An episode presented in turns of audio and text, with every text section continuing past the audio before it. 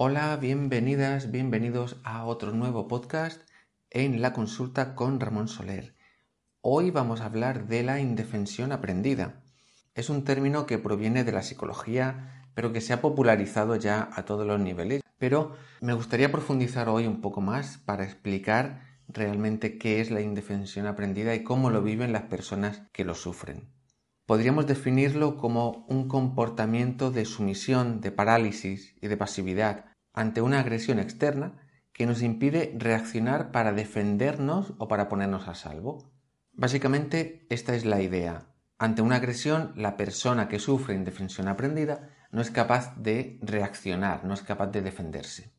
Y para entenderlo, como siempre, vamos a basarnos en una historia real, en un caso. Vamos a hablar de la historia de María, era una chica que tenía una niña de nueve años que se llamaba Araceli y que un día fueron a un parque de ciencias, un parque de estos grandes donde también ha incluido un planetario y esta era la visita estrella, ¿no? La que quería visitar Araceli, tenía mucha ilusión por su sesión del planetario. Llegó la hora y entonces eh, fueron a la cola, abrieron las puertas, las familias fueron entrando, sentándose en las butacas y cuando ya estaba todo el mundo sentado, el monitor del planetario dijo, gritando, que no había sitio para los adultos que faltaban, entonces que los niños se levantaran y se sentaran en unos eh, bancos de madera que tenían ahí preparados.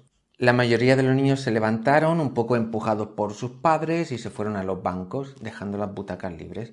Pero Araceli se quedó sentada en su butaca porque primero quería estar con su mamá y segundo, estaba muy cómoda y no quería estar en esos bancos de madera. Pero pocos minutos después se les acercó el monitor, cogió sin avisar, sin decir nada, cogió a Araceli, a la niña, de la mano y se la llevó para sentarla en uno de los bancos de madera.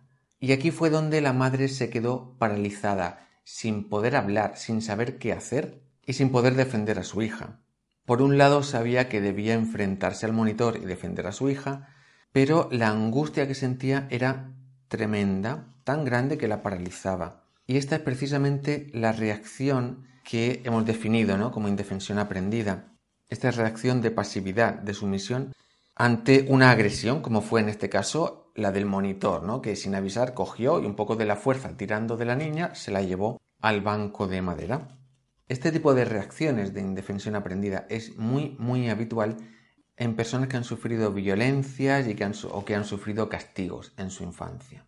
Al vivir esta agresión, María se quedó sin fuerzas totalmente y sentía el mismo terror y la misma angustia que de pequeña cuando su padre la castigaba. Me contaba que su padre era un personaje duro, severo, y que continuamente la estaba castigando y la estaba amenazando. Entonces la respuesta que adoptó María para evitar ese sufrimiento pues fue callarse y aguantar, no protestar. De modo que cuando se veía en situaciones parecidas ya de adulta, en las que una persona de autoridad le agrede a ella o a su hija, reacciona bloqueándose sin saber qué hacer, porque es lo que ha vivido de pequeña y además no ha tenido un aprendizaje sano, no ha tenido a nadie que le enseñara cómo reaccionar de otra manera. Vemos entonces que esta reacción que viven tantísimas personas. Es una especie de regresión en vivo a su pasado, a su infancia. Repiten el patrón de bloqueo y de sumisión porque sienten, realmente sienten el mismo peligro o la amenaza que cuando eran pequeñas. Por eso se llama aprendida, ¿no? Es la indefensión aprendida porque la arrastramos desde el pasado y la seguimos repitiendo sin poder hacer nada, aparentemente sin poder hacer nada, para cambiarla. Pero sí que se puede desprogramar esta indefensión aprendida.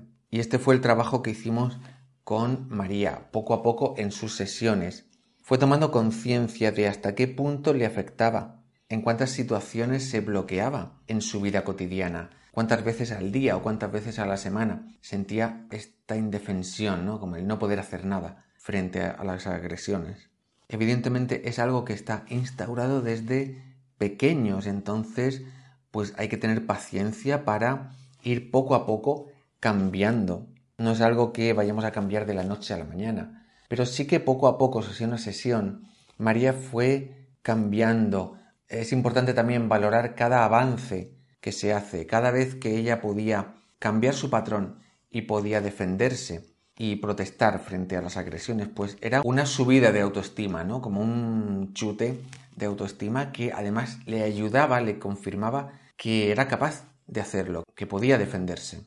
Además, hay una idea importante que siempre trabajo yo con este tipo de personas y es reforzar mucho el mensaje de que ya no necesitas a los mayores para sobrevivir, ya puedes valerte por ti misma, ya puedes defenderte por ti misma y no pasa nada si alguien te dice algo porque ya el peligro no es tan grande, no es tan real que cuando era pequeña. Ya no pasa nada por hablar, ya no pasa nada por protestar. Como me decía María, ya no va a venir mi padre a pegarme si protesto.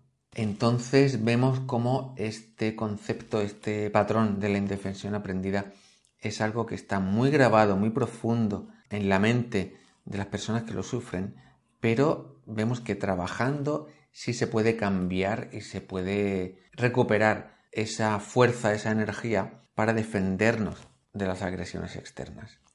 Pues hasta aquí este podcast de hoy sobre la indefensión aprendida. No sé si te habrás sentido identificada con algunas cosas que hemos comentado o si conoces a personas que son así, que son incapaces de defenderse y que aguantan todo lo que todo lo que le echan, ¿no? Todas las agresiones. Si te ha gustado, compártelo para que estas personas lo vean también y, sepan que se puede cambiar, que pueden salir de ahí. Pues seguiremos como siempre cada semana hablando sobre nuestros temas, psicología, crianza y en realidad pues todo lo que tiene que ver con la mente humana. Muchas gracias por estar ahí, muchas gracias por compartir y nos escuchamos en la próxima semana. Un saludo, se despide Ramón Soler.